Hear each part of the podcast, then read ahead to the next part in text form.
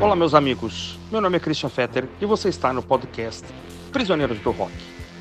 Hoje temos mais um Drops, um episódio mais curto e em trabalho solo.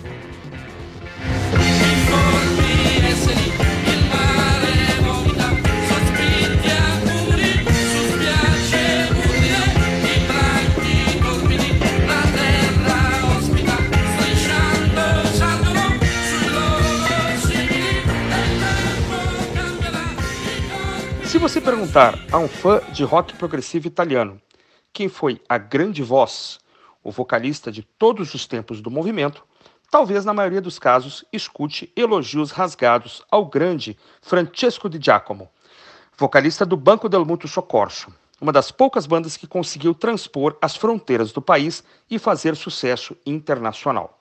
De fato, Francesco tinha um vocal poderoso, dramático, operístico, além de um carisma inquestionável, sendo muito pranteada sua morte em um acidente de carro em 2014. Porém, há grande possibilidade de alguns ouvintes mais ousados citarem o cantor grego Demétrio Stratos, que ocupava o microfone da banda Aria. Você pode até não gostar do estilo de Stratos, mas não pode negar, sobretudo, sua criatividade. Stratos, mais do que tudo, era um ativista da voz, um estudioso das possibilidades e limites da voz humana. Aprendeu vários instrumentos musicais, estudou música asiática e etnomusicologia, dentre outras matérias. Dizia que os vocalistas ocidentais haviam limitado demais o estilo de cantar e procurava a maior extensão vocal possível, além de entrar fundo no chamado throat singing, buscando emitir mais do que um som de uma vez. Em reportagens, há quem diga que ele conseguia emitir três até quatro sons diferentes de uma vez só. Suas inúmeras técnicas, diplofonias, triplofonias, gritos e sussurros são ouvidos nos discos do grupo Área. Aliás, se pudéssemos definir o Área, a gente teria que tentar imaginar uma espécie de soft machine italiano o qual teria sido solto por uns dois anos no Oriente Médio para estudar música. Um misto de free jazz, música oriental, rock e um destemido vocalista capaz de usar a voz como mais um instrumento para compor o som da banda.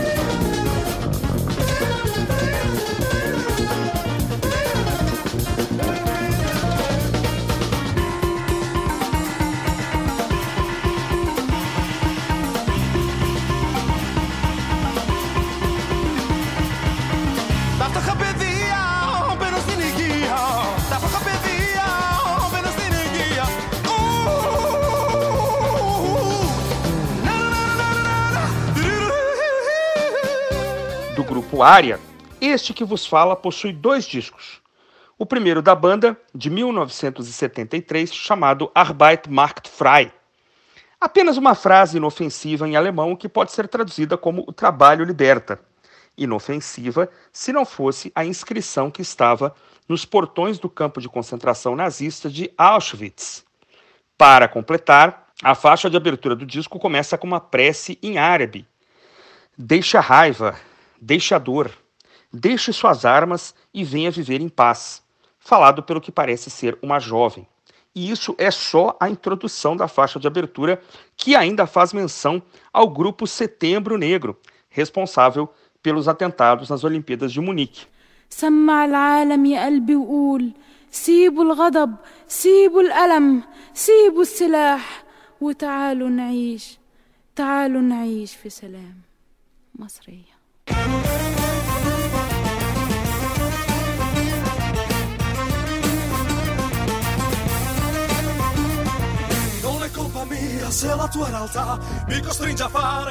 Junto com a faixa título, La Labra del Tempo e Conza Pevolezza são um belo cartão de visitas da banda. Eu tenho também o último disco que a banda gravou com Stratos, Lidei Senevano, Gli Arrabbiati Restano, de 1978. Aqui temos a banda mais madura e o cantor ainda mais estudado e com mais recursos. Basta ouvirmos, por exemplo, Return from Workuta, uh, Hommage a Violette Nozière e a incrível Guardate dal mese vicino all'aprile. Eu acho que é isso, né? Desculpe meu italiano. Onde, nessa última, né, onde a comparação mais justa da miscelânea de técnicas que Stratos apronta é, seria pensar em uma espécie de João Bosco elevado à enésima potência. As semelhanças são inevitáveis. Teria o nosso cantor brasileiro topado com Stratos em algum momento da vida?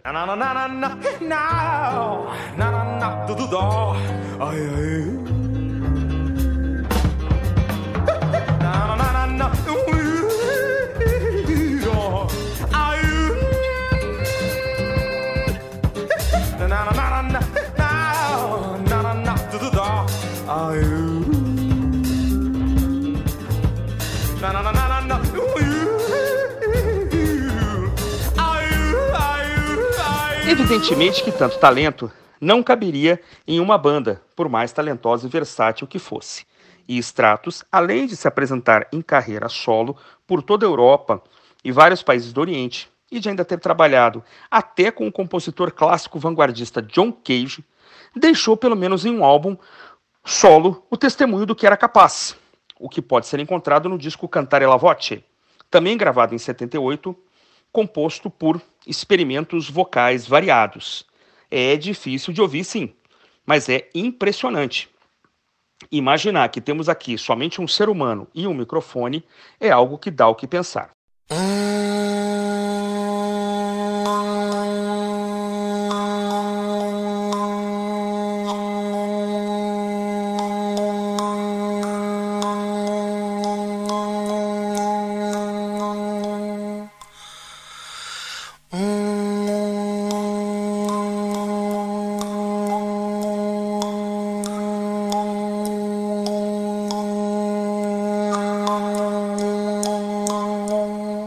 Em janeiro de 79, após apresentações em Paris, Roma e Milão, Stratos deixou o área de modo a se dedicar exclusivamente às suas pesquisas vocais e desenvolvimento de sua carreira musical e acadêmica.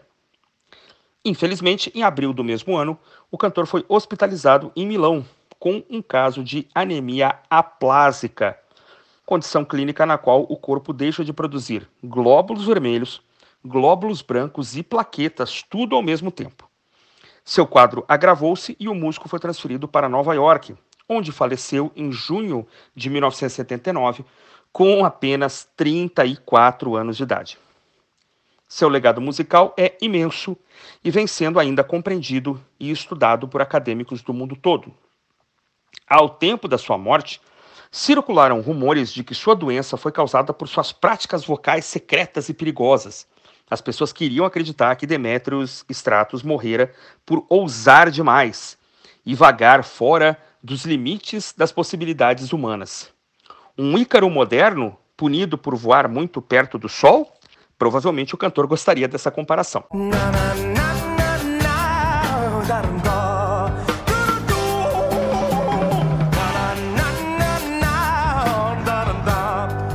Bem, fico por aqui.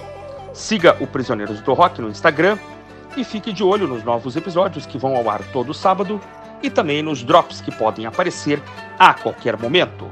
Arrivederci! So che se fossi pazzo e dopo internato approfitterei di un momento di lucidità. Lasciate il mio delirio, mio unico martirio che faccia fuori meglio un dottore, sì un dottore, credo che ci guadagnerei come gli agitati in cella finalmente lasciato in pace, tutto tace.